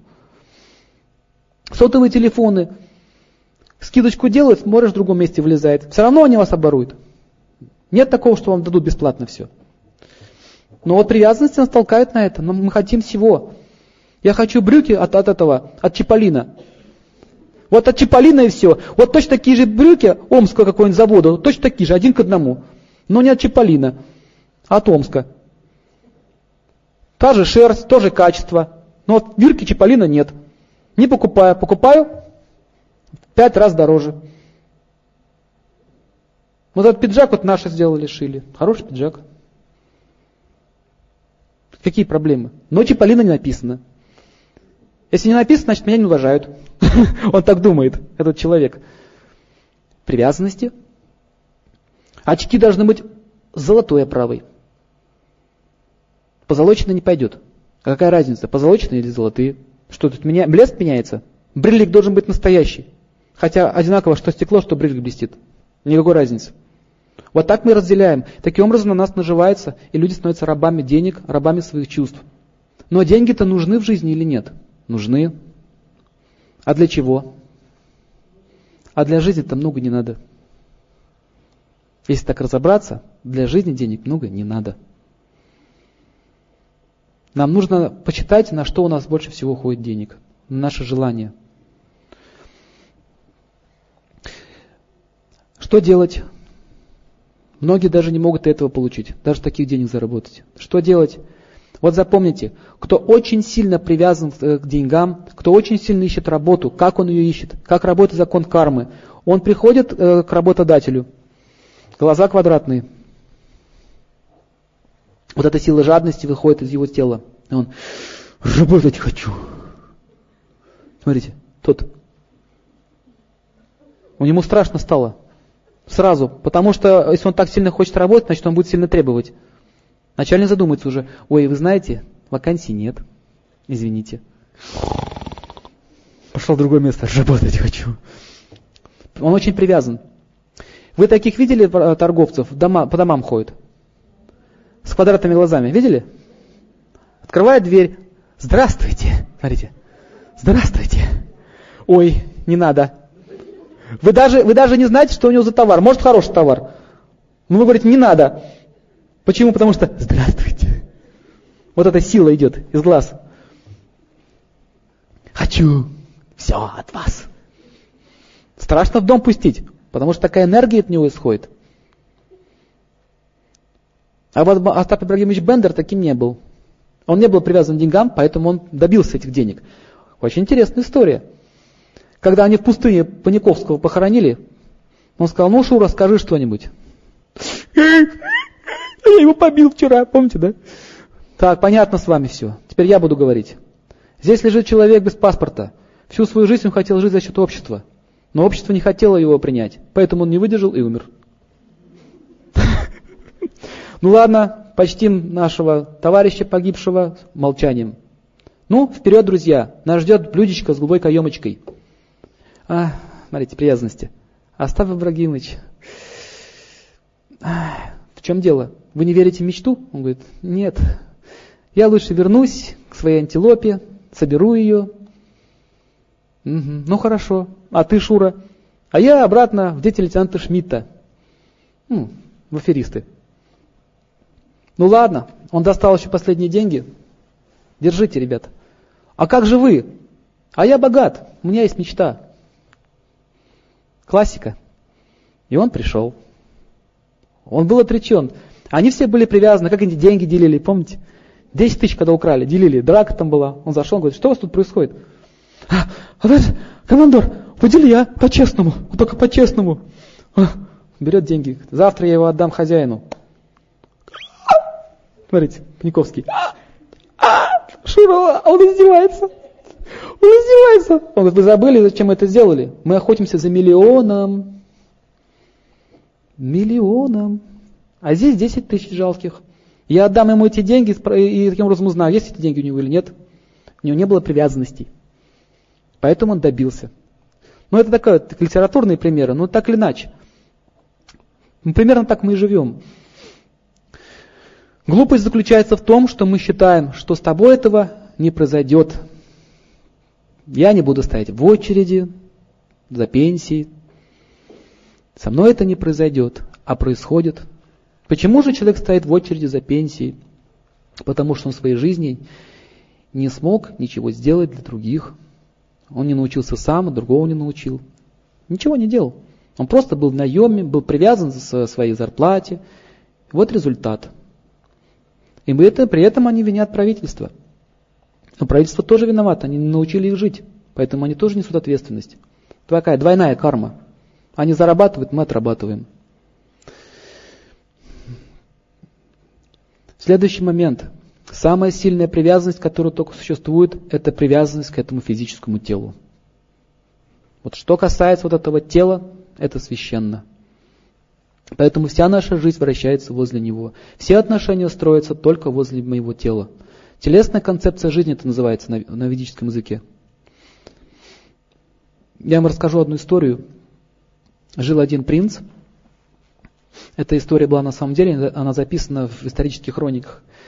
Он считал, как вот сейчас многие люди считают, что красота женщины это очень важно. Он был привязан к телу. И однажды поехал искать невесту. Вот он приехал в другую страну, нашел дворец и познакомился с красивой девушкой. Была э, эта невеста, была, ну, эта девушка была очень красива, и он сразу в нее влюбился. Он говорит, о, о, я вас люблю, ваш рот, ваши руки, о, вот эти песни пошли, все, я не могу жить без вас, пошли эти псалмы. А она была очень мудрая, у нее был духовный учитель. Она говорит, я хочу подчеркнуть, что вы любите, меня или мою красоту? Он говорит, конечно, вы такая красивая. Он находился на концепции э, телесной. И она поняла его идею. Говорит, хорошо, приходи через семь дней, или сколько такой-то срок назначил ему, приди, я отдам тебе то, что ты хочешь. Он уехал, готовился к свадьбе. Потом он вернулся, и вышла женщина, совершенно уродливого вида, у нее были такие осунувшиеся щеки, впалые глаза, такие пятна темные, тело стало ее худое. Она говорит, боже мой, что это? Это я. А за это время она принимала рвотные и слабительные травы. И все, что из нее выделялось, она собирала в горшки. Как ты? А где вот это вот, вот, вот, вот это вот моя принцесса, которую я любил, любил? А, я сейчас вам ее принесу, нет проблем. Она дала команду, и значит, ее слуги вынесли эти горшки, так вот рой мух вот такой вокруг. Вот, пожалуйста, моя красота. Вот из этих вот элементов состояло мое тело. Можете его забрать, привести во дворец, покажите своим друзьям, похвастайтесь, что вы имеете. Можете его обнимать, целовать. Вы же это хотели? Принц сказал, что она сумасшедшая и ускакал. Он так ничего и не понял. Очень хороший пример, да? То есть тело может меняться, но мы когда привязаны к этому телу, мы смотрим в зеркало, и у нас э, холодный пот бежит по телу. Ну, боже мой, оно старое. Что же делает-то теперь? Вы знаете, что очень много депрессий из этого возникает? Очень много. Люди просто с ума сходят по этой теме. Морщинка появилась, морщинка появилась, все, конец, конец жизни. Начинают бегать по этим косметологам, огромные деньги отдаются – но морщинка все равно появляется. Можно золотые жилы ставить, и все равно появляется. Все равно вся кожа слезает. Время-то действует. Закон судьбы-то и работает. Сила времени называется сила кала, энергия. Каловорот от слова русское произошло. Каловорот. Вот эта свастика, которую Гитлер носил. Значит, вечное время или вечная власть времени. Просто он сам не понял, чего делал на себе. А время его тоже уничтожило. Вместе с коловоротом на плече. Смотрите, что дальше происходит. Ради красоты, ради этого временного тела совершается чудовищное преступление по отношению к нему. Например, многие женщины вкалывают себе различные препараты, чтобы грудь была красивая. Гормональные уколы делают. Наливают силиконом. То есть просто уродуют свое тело, а там процесс разложения возникает. Майкл Джексон себе сделал операцию. Слышали? Хотел стать белым. Он родился черным, но он хотел стать белым. В результате у него на сцене нос отвалился. Весь разваливается по кускам. Кто-то занимается культуризмом, думает, что он вечно будет сильным. Вот у Арнольда Шварценеггера сейчас большие проблемы с сердцем. Он тело-то накачало, поддерживать не может, сердце больное. У него сейчас все плывет, все мышцы. Это означает э, привязанность к телу. Не дай бог, у меня что-то там вот задергалось в ушке. Все. Истерика начинается, паника. А как же вы умирать-то будете? Там не то, что, не то, не то, что ушко задергалось. У нас ножки откидываться будут. Не только ножки, и все остальное по очереди. Вы представляете, в какой панике будет душа находиться? Какой кошмар. Дальше. Люди говорят, что смерти жизни после смерти не существует. Хорошо, все, да, одновременно сошли с ума, у всех один тот же глюк. Когда они были в коме или какой-то там, ну, в таком потустороннем почти мире, возвращались обратно в тело, и все видели туннель, и все видели свое тело. Что, мировой глюк, что ли? Всем понятно, но веры нет, потому что я не хочу это признавать. И что же происходит дальше? Человек умирает в жутких страданиях. Первое, что происходит, он боится потерять это тело, хотя оно уже старое, она уже, извините выражение, воняет. С нее все сыпется, льется, хрустит все везде. Зубов нет, жевать нечем, мозги половину не работают, один глаз окосел, руки кривые, горбатый, еще и заработать не может, денег нет, страдает, пока дошел до аптеки, обкакался пять раз. Это тело, я не могу его бросить. Как же так? Мое, пусть воняет на мое. Очень печальное зрелище. Когда он умирает, он трясется, он говорит, еще, доктор, ну вкалите мне еще что-нибудь, ну еще пять минуточек, ну еще пять минуточек. А йоги что делают? Они как можно быстрее хотят избавиться от него, потому что это просто мешок со страданиями и все, набитый костями. Если так разобраться, что такое тело? Это просто мешок, набитый испражнениями, вот и все. Булькает там все внутри. А что нет, так и есть. Мы каждое утро видим, что туда выходит. И мы так к этому привязаны сильно. Вот это называется ослиная привязанность. Так вот, не, люди не понимают, в чем заключается красота души. А, а душа-то сияющая вечная, она очень красивая, и она никогда не стареет. Поэтому мы так сильно яростно сопротивляемся старости. Мы не понимаем, почему это вообще с нами происходит. Почему я раньше была красавица, у меня были красивые черные волосы, а сейчас стала лысая, одна волосина так торчит. Я не могу как понять, почему это такое со мной. Почему у меня на брюхе вырос, выросла дыня вот такая, бух, жир какой-то лезет со всех сторон.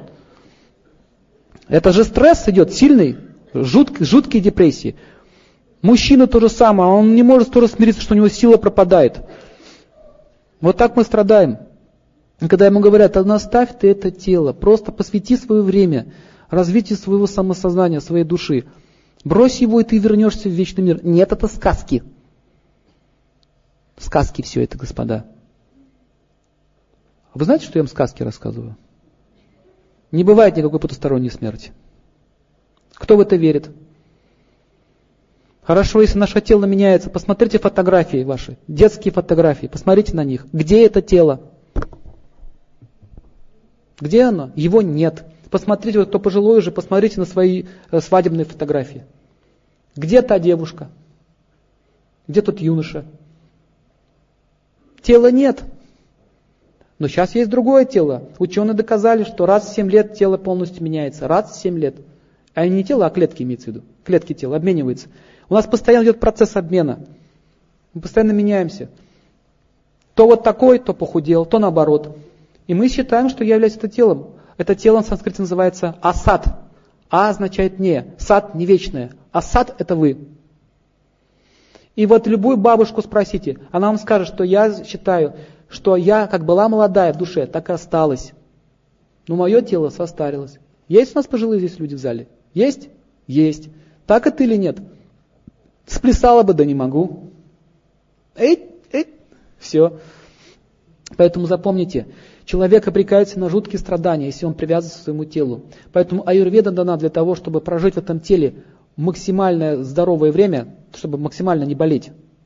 Но болезни все равно будут. Но мы можем сократить минимум страданий и умереть здоровенькими. По возможности. Но все равно умереть. Само слово смерть люди боятся, потому что они не понимают, что там дальше. Но это физическое явление. Оно к нам придет.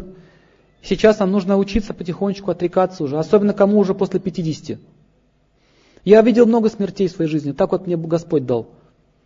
Сначала всех своих родственников, потом друзей и так далее. Многих видел. Вот одна женщина, когда умирала, она говорила, вы должны мне 200 рублей. Да? Все, у нее уже агония пошла, она 200 рублей мне не отдали. Причем, знаете, какие 200 рублей? Не эти сейчас 200 рублей, а вот те синенькие, помните, были? Синенькие такие были, фантики. Вот эти 200 рублей мне не отдали. Все, она ушла с этого тела с такими мыслями. Кто-то матом ругается в момент смерти. Прям матом кроет всех. Одна женщина уходила из жизни и говорила, я хочу банан. Наши привязанности, они откладываются в нашем уме. В момент смерти все наши привязанности начинают работать. Больше всего мы привязаны к кому? Чего мы кричим? Маша, Паша, Федя, там, сыночек, там, доченька. Мы начинаем звать этих близких людей. Но они вот они рядом, они стоят, и ничего не может сделать.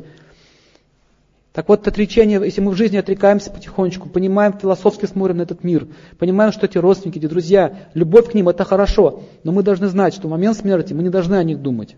Поэтому раньше люди уходили из семьи, как это сделал Лев Николаевич Толстой. Он тоже веды изучал, знаете об этом? За это его из церкви ну, отлучили. Он даже целый музей есть, у него есть Багалдита, все писания. И он очень много сделал цитат. Есть даже книга Лев Толстой и Веды. Он стал вегетарианцем тоже, он изучал Гиту внимательным образом. И многие русские философы изучали Писание, Веды. Он это понял, он просто покинул свою семью, ночью исчез и все. Потому что когда тело нужно оставлять, все начинают выть, кричать, суетиться, он не может сосредоточиться на Боге. Так вот, а, э, отречение нужно для того, чтобы в момент смерти сосредоточиться на самом высшем идеале твоей жизни. Какой у тебя был идеал, туда ты отправишься. Если ты думал о женщине, если ты мужчина, ты получишь женское тело. Если ты думал э, о курочке, будешь курочкой. Если ты думал, э, привязанность твоей были сон постоянно, ты думаешь, как я устал, хочу отдохнуть. Ты родишься в каком теле таком полусонном будешь ходить. Если ты думал о Боге, ты пойдешь прямо к Нему, прямой наводкой. Но как мы можем, можем думать о Боге? Это же не дешевая вещь. Как жил, такая будет смерть. Первые признаки э, сильной привязанности, пишите. Маразм, потеря памяти. Это означает, что душа движется в направлении в низшие миры. Когда у него теряется рассудок. Уже указывает то, что у него сознание омрачено. Значит, скоро он отправится в ад, вниз. Если человек очень сильно привязан к родственникам, и он постоянно зовет их, он может родиться либо в этой семье, может даже животным, а может человеком. Поэтому очень много кошек и собак в семьях. Такая сильная привязанность. Можно вообще даже не заметить, как твой родственник родился в твоей семье. А бывает так, что он возвращается. Такое тоже бывает. В Индии это хорошо знают, они специальные обряды делают, чтобы вернулся этот человек. Есть такие писания, там объясняется, как это сделать с помощью обрядов. Можно обратно пригласить своего родственника. Он может твоим сыном родиться, например. Или твой отец может у тебя родиться. Как это определяется? Это определяется не по телу, а по характеру. Только по характеру вычислите. Потому что душа не меняется, характер не меняется. Тело. Взгляд, взгляд останется тот же самый. Вот эта э, манера смотреть. Взгляд. Глаза могут цвет поменять, но взгляд будет тот же. Некоторые привычки могут остаться с прошлой жизни. Там есть, есть в ведах целая наука есть, как определить, что это вернулась вот эта душа, реинкарнировала. Там по родинкам определяют и так далее. Там много есть знаний тонких. Еще один из признаков. Если вернулся родственников, э, родственникам, ну, человек вернулся к родственнику, а, у них, будет, у них возникнет страх друг к другу. Такое ощущение, что я это уже где-то видел, уже это чувствовал. Страх возникает. Потому что непонятное происходит. Поэтому страх. Таким образом, самый главный смысл нашей жизни – это отречься в конце нашей жизни от всех этих материальных проявлений, двойственности этого мира. Что такое двойственности? Добро, зло, люблю, ненавижу. Если вы, допустим, ушли из жизни, и у вас враги остались, кого-то вы ненавидели, например, мужа своего или, или жену, которая вас обидел или обидела, и мы всю жизнь несли вот эту вот проблему в своем сердце. В момент смерти это все от, от, отразится. И в следующей жизни вы можете родиться в одной семье, Можете стать братом и сестрой, и будут жуткие трения между вами. Это первый признак, что вы в прошлой жизни не отработали отношения. А если, допустим, вы, у вас враг был какой-то смертельный, вы его ненавидели всем сердцем, душой, представляете, он может в следующей жизни родиться вашим сыном. И он может убить вас. Такое же бывает, что ребенка вырастил, и он тебя убивает. Как в Петербурге было скандальное преступление. Сын утопил свою мать в ванне, в кипятке причем. Когда спросили, зачем ты это сделал, говорит, я говорит, всю жизнь ее ненавидел. Туда, говорит, ей дорога. Вот такая вот ненависть. Эта ненависть проявляется с самого рождения. Как только он рождается, он уже отказывается от груди, он ее кусает, он не хочет ее видеть. Он ненавидит ее. Вот запомните, вот это то, к чему может привести, когда человек вовремя не может отречься от этих идей, не может простить. Мы считаем, что вот он виноват, вот этот негодяй. Кто-то клятвы дает. Я, я тебя даже в аду достану. Вот знаете, они там и будут вместе. Два, человека, два пацана держат друга за ухо и тянут. И орут. а Отпусти! Нет! а Вот так же, так же мы себя ведем. Под силой кармы может возникнуть аварии. Авария означает, пришло время уйти человеку. Это считается неблагоприятная смерть. Вы представляете, он несся по своим делам, он был очень сильно привязан, и это станет причиной его нового рождения. Планеты могут нас сломать, это называется наказанием. Например, паралич или рак. Почему же мы считаем, что рак это не наказание? Вообще любая болезнь это наказание. Сам факт, что мы вообще уже здесь живем, вот в этом теле, с болезнями, это уже означает ненормальное состояние пребывания души в этом мире. Вы согласны с этим? Раз, сам факт, что я уже порабощен. Таким образом, задуматься надо, для чего вообще я живу, какая цель моей жизни. Можно потерять в любую секунду все, что угодно. Я однажды э, ночью э, услышал стук в дверь, причем такой стук и крик. Это было в Петербурге много лет назад. Это было где-то часа три ночи. Я открыл дверь и увидел, что мужчина очень такой солидного вида, пожилого возраста, такой в очках, ну, интеллигент. И он разбегается и бьется со всей силой головой об железную дверь. У него уже очки все разбились, вот все лицо было в крови. Он просто себя убивал. Я его еле успокоил, еле остановил, говорю, что же вы делаете такое? И он очень долго могли его привести в себя. Потом он сел на, на перила, ну, на, на, на ступеньки, и говорит, говорит, вот я просто хочу посмотреть этой, говорит, негодяйки в лицо моей жене. Я говорю, а что случилось? Я, говорит, э, бизнесмен, я, говорит, полжизни, говорит, потратил, чтобы сделать состояние. Пока, говорит, я занимался своими делами, она сняла все счета с моего банка, говорит, и с любовником сейчас, говорит, заперлась вот здесь. В моей, говорит, квартире, в моей квартире. И вот эта вот железная дверь, которую я ставил собственными руками, я не могу ее вскрыть. И что самое еще интересное, когда открыли дверь, она сказала своему сыну, иди, ударь его. И сын подошел, ударил мне в лицо. Представляете картину? Он говорит, я просто хочу взглянуть и пойду повешусь. И все. Просто посмотрю в глаза. Если бы это он сделал, это означает, он уйдет с такой ненавистью в сердце. Это означает, что карма пришла определенная. Вот так судьба может устроить такие ситуации. Представляете, сколько боли будет в сердце. А отречение спасает. Когда мы знаем философию, понимаем природу происходящего, мы можем вовремя отречься. Хорошо, Бог тебе судья. Бог тебе судья. Видите? Это отрезает сразу целый пласт кармы. И он уходит спокойно. Да, боль будет. Боль будет. Это неизбежно. Но не до такой степени. Очень много людей, которые страдают. Я, вот, я рассказывал уже, что я, как один знакомый застрелился просто в офисе. Взял пистолет и застрелился. Просто потому, что кто-то ему отказал в любви. Таких случаев очень много. Отречения не хватает. Не может никак понять, что происходит в этом мире. Таким образом, деньги могут стать э, причиной многих смертей, многих страданий. Но не сами деньги являются причиной проблем, а наша привязанность к ним. Однажды был такой случай, это было в Индии, 500 лет назад. Был такой мудрец, его звали Рупа Госвами. Он написал очень много книг по поводу ну, наставлений для людей, как развить любовь к Богу. И ему один мудрец с Гималаев подарил философский камень. Знаете, что это такое? Камень Чайтамани называется. Он реально существует. В общем, если вы касаетесь железкой, вот железку касаетесь этим камнем, вот эта железка превращается в золото. Здорово? Да, есть такой камень. Это описано в Писаниях, во многих, причем не только в ведических, в многих других Писаниях. Многие искают, ищут его до сих пор, этот камень. Золото превращается. Там возникает определенная химическая реакция, он превращается в золото. То есть это все безбедное существование. И он этот камень держал в корзине для мусора. В корзине для мусора.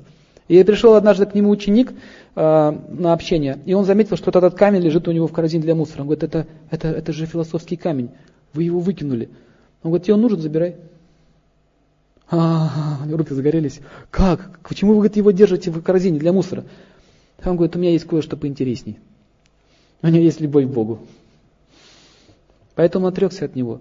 То есть отречься можно только с помощью знаний и понимания философии жизни. Просто так вот я отрекаюсь, это не работает. Если мы имеем более высший вкус, мы отрекаемся от низшего вкуса. Например, Иисус Христос, Он отрекся от своей жизни. Ради чего Он это сделал? У него была цель, у него было более высшее понимание жизни. Поэтому он не трясся за вот это, это тело. Он, когда ему говорили, Иисус, мне так жалко тебя, они плакали, он говорит, чего вы меня жалеете?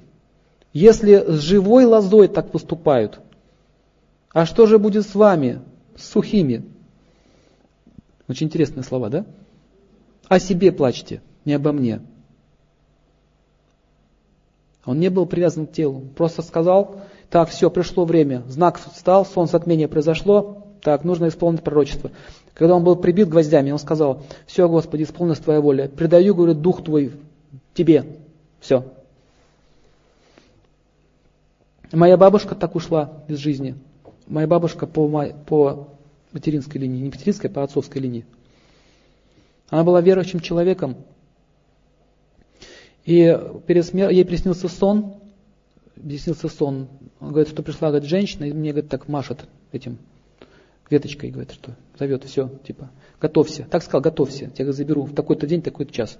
И она оделась во все белое, пошла по, по всей деревне вот так, вот, у всех прощения попросила, отдала все долги, э, простила всех, от, говорится, отпустила, потом э, писала завещание, говорит, все, отдам, говорит, все, говорит, Богу. Бог говорит, дал, Бог возьмет. И родственники на нее взъели. Зачем ты, говорит, все отдала, все имущество? Он говорит, так если вы уже, говорит, ругаетесь, уже сейчас, вы потом будете делить все это. Я не хочу, чтобы это стало причиной ваших грехов. Вы, говорит, не заслужили иметь это все. И она так поступила. На следующий день она просто взяла, омылась, оделась в одежду чистую, легла спокойно, взяла свечечку, поставила перед своей иконку и ушла. Тихо, спокойно. Вот, вот христианские люди тоже есть такие. Но всю жизнь чем она занималась, смотрите. Она жила праведно. Поэтому уход спокойный. Веда говорится, чем спокойнее уход, тем благочестивее человек. Тем больше он страдает перед смертью, тем тяжелее у него судьба. Тем больше у него грехов накоплено. Итак, ад может проявиться в этой жизни. Например, концлагеря фашистские. Это адские проявления. А можно лежать у себя дома в кровати и гнить потихонечку. Тебе черви ползают, ты не умираешь. Болезнь и смерть, эти две вещи, они несовместимы. Бывает здоровый умирает, бывает больной умереть не может. Поэтому лучше, пока мы сейчас еще здоровые, пока еще не накопили себе столько грехов, потихонечку начать заниматься самосознанием. Например, счастье, желание означает, что вы можете от болезни даже избавиться. Знаете об этом? От болезней можете избавиться. Если вы будете счастье желать, вы можете избавиться от болезней. Это уже подтверждено многолетним опытом. Кому стало легче по здоровью кто-то делал? Поднимите руку. Есть такие люди? Вот, пожалуйста. А если серьезно этим заниматься? Есть люди, которые лечат вообще мантрами или молитвами. Есть такие люди. Иисус так делал, например. И вот эта вот сила, идущая от человека, сила его праведности, чистоты, дает возможности очищения других. Отречение это, э, отречение от ненужных вещей, которые мешают ему духовно развиваться. Не означает, что мы должны все бросить и сидеть вот так вот ровненько. Надо убрать то, что нам мешает духовному развитию. Отречение это не, не, есть отречение в трех гунах. Давайте посмотрим. Отречение в невежестве как проявляется? Так, мне ничего не надо, все, я ухожу к Боженьке, все, жена, ты мне не жена, и вообще это какое-то недоразумение было. Ты состоишь из огня, воды, воздуха и эфира. Ты всего лишь иллюзия, поэтому я э, принимаю отреченный образ жизни. Все. Так, детей прошу отдать э, в школу, деньги выслать мне на мой счет. Отречение. Отрекся. Многие под видом отречения бросают свои обязанности, убегают. Например, он отрекся, он не хочет просто быть ответственным за свою жену. Но его, как определить, должен он жениться или, или он должен в монастыре жить? Как это определить? Или отреченно жить? Если у тебя есть половое желание, лучше жениться. А он говорит, так, я не хочу брать под ответственность эту ту женщину, потому что надо на нее работать. Ну я, ну я не хочу, да? И он отрекается от, от всего, от мира. Или от армии отрекается, уходит в Кришнаита, например. Или в буддисты. Или куда-нибудь еще. От армии отрекся. Где там вера? Нет никакой веры. И он отрекся и сидит, его мучает. Игра гормон у него начинается. Он сидит, монашенствует. Почему, почему на него давит? Знаете, почему на него давят? Потому что он долг не исполняет. Он, убеж... он убегает от него. Все, рано или поздно, он говорит, все, я не могу. Пойду в мусульманство, там пять жен можно иметь. Там еще круче. Он попадает себя в крайности. Так, пять жен. А это нужно пятикратную ответственность иметь. Не выдержал, все, ухожу вообще в небытие, в нирвану, буддисты пошел. Вот так он ходит, отрекается. Многие считают, что религия это, ну, что это место, где могу избежать свои обязанности. Это неправильно. Отречение в страсти означает, с сегодняшнего дня я не ем мясо, а поэтому я прихожу домой, выбрасываю все из холодильника на форточку. И мама не будет есть, и папа не будет есть, и вообще никто не будет ничего есть. Закрою холодильник на замок и никого не впущу туда. Я знал такого одного отреченного. Под окнами у него бомжи уже лагерь разбили. У него постоянно кура из окна вылетала. Отречение. Ты сам отрекайся, что ты их-то трогаешь? Они еще не отреклись от курочки. А ты уже отрекся. Это вот это отречение в страсти, глупость полная. Или, например, все, я чувствую, что меня Бог зовет. Кто его там зовет? Дурь твоя собственная тебя зовет. Бог меня зовет. Он мне сказал, иди. Куда идти, я, правда, не понял. Он сказал мне, иди, и он пошел, проповедовать пошел. Жена сидит с ребенком, пальцы сосут, а он Евангелие людей читает, сидит в автобусе. Проповедник. Или еще что-то делает в этом роде. Многие отрекаются от отречения и ходят попрошайничают. То же самое, неправильное отречение – Попрошайничать, есть, есть разница, собирать пожертвования. В ведах описано, пожертвование может собирать послушник в том случае, если он дает людям знания. Если ты знания не даешь, просто собираешь деньги, ты не сможешь быть защищен в жизни, тебе никто не будет давать ни копейки. Но сейчас э, в Индии сейчас очень принято одевать одежду садху святых и ходить таким образом побираться. Очень модно сейчас стало, выгодно, потому что есть еще уважение к святым. И из-за этого у них религия разрушается сейчас. В России то же самое было. Без яичка не принимается, не отпивается. Все нужно брать. Даже нет, сейчас, кстати, люди не жертвуют проповедникам, поэтому им приходится брать деньги. Потому что если не брать деньги, мы даже не сможем собраться вот здесь в зале. Нет ни одного бизнесмена, кто мог бы проспонсировать все это. Какие проблемы, да? Он каждый день в, этом, в автоматы скидывает кучу денег, но программу он не проспонсирует. Поэтому приходится с людей брать деньги. Вот эта вот проблема возникает из-за того, что люди не знают своих обязанностей. А так отречение страсти означает, что я прекращаю всех любить. Например, я считаю, так, если вы все просто комбинация химических этих соединений, все, значит я тебя больше не люблю. Тоже глупость. Отречение означает, что нужно воспитать своих детей, еще больше любить свои, своих родственников, еще лучше к ним относиться. Это и есть отречение. Но просто знать, что в конце концов тебе рано или поздно придется с ними расстаться, и ты потихонечку готовишь свое сознание. А гунострасть означает отворачиваться от родственников. Многие так начинающие делают люди, трансценденталисты и йоги начинающие так ведут себя. Или они отреклись от мира, берут марихуану, сидят, курят, пыхают. Это не отречение. Я видел одного йога, который на нудистском пляже в бинокль смотрел. Йог. Я спросил, зачем ты это делаешь? Он говорит, я тренирую свою энергию, считая, сколько я смогу удержаться. А еще отречение означает отказ от чувственных наслаждений, а не стимуляция чувственных наслаждений. Допустим, я, если я стал отреченным, это означает, что я не должен смотреть на жену как на объект наслаждения. С этого момента я должен ее защищать, вести себя как мужчина, а не просто использовать ее тело. Вот это настоящее отречение. Э, Отречение от гуни благости означает, что человек сначала исполняет все свои долги по отношению к родственникам, к близким, к возлюбленным. Он, допустим, дети у него вырастают, но всех ставят на ноги, он знает точно, в чем заключаются мои обязанности. Когда он всех научил правильно жить, потом потихонечку он начинает как бы, отрекаться от этого. Но не так, что он бросил всех и ушел. Вот это означает благость.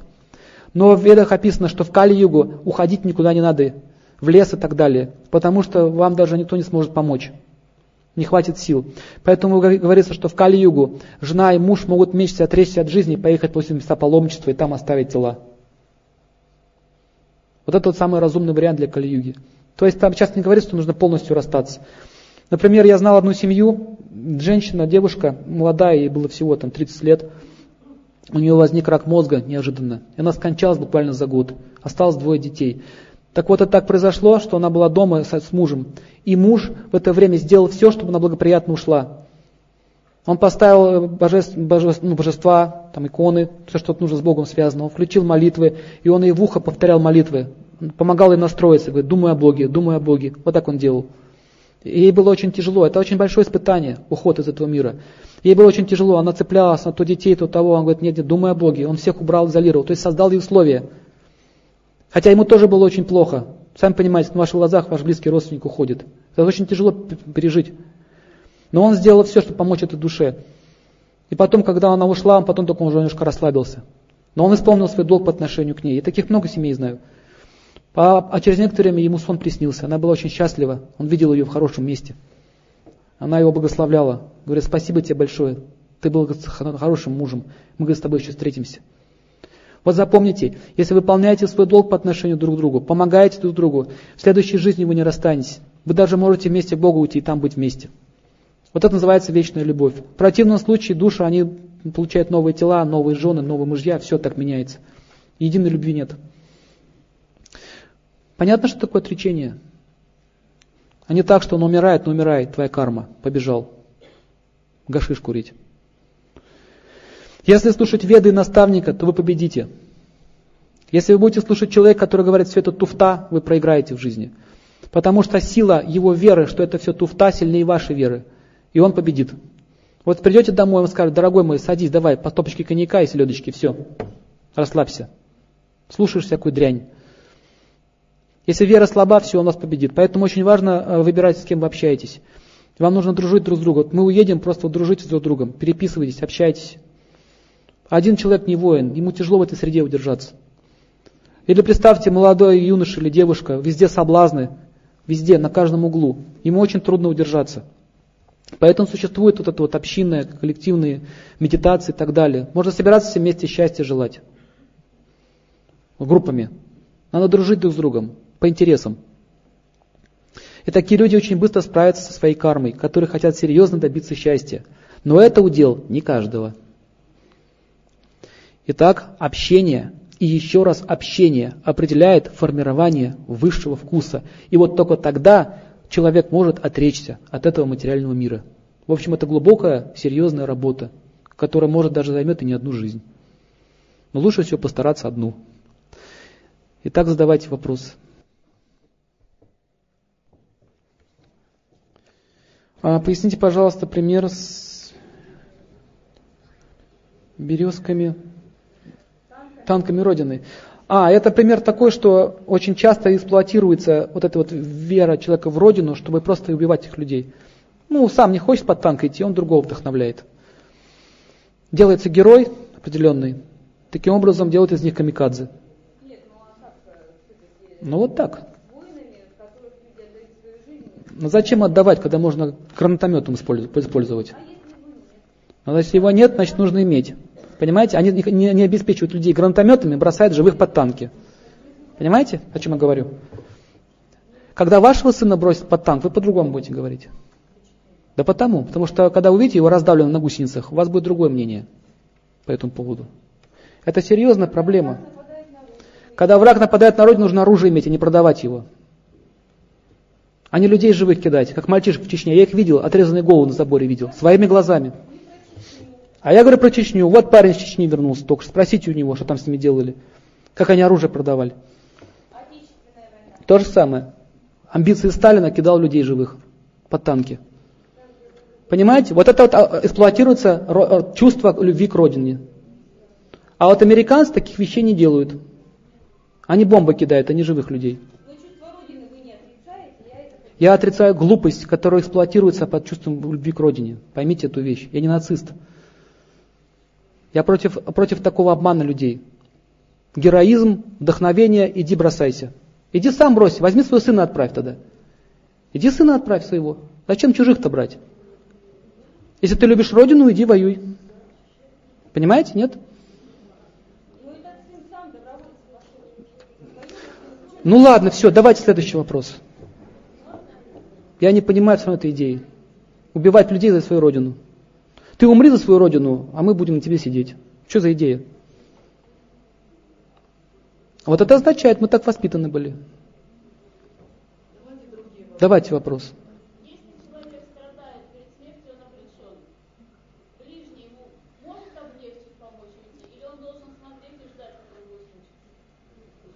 облегчить, э, лучше всего помочь человеку сосредоточиться на высших идеалах. Значит, нужно просто включить музыку или э, молитвы, магнитофон, возле уха поставить. Это помощь. Вы извините меня, но я это видел своими глазами. И вот этот парень тоже видел, мой друг. Он там был, вернулся только что оттуда. Поговорите с ним, он вам расскажет все.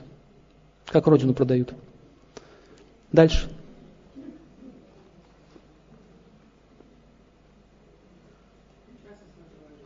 Давайте тогда счастья всем желать.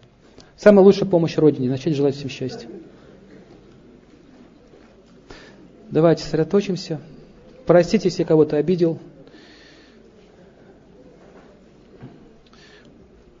Конечно, вы тоже правы, я согласен с вами. Нужно, но я про разум, я за разум. Понимаете, я за разум. Надо использовать разум, даже в войне. Надо о людях думать, а не, а не о каких-то там идеалах. Итак, давайте пожелаем всем счастья. Делаем вдох, выдох,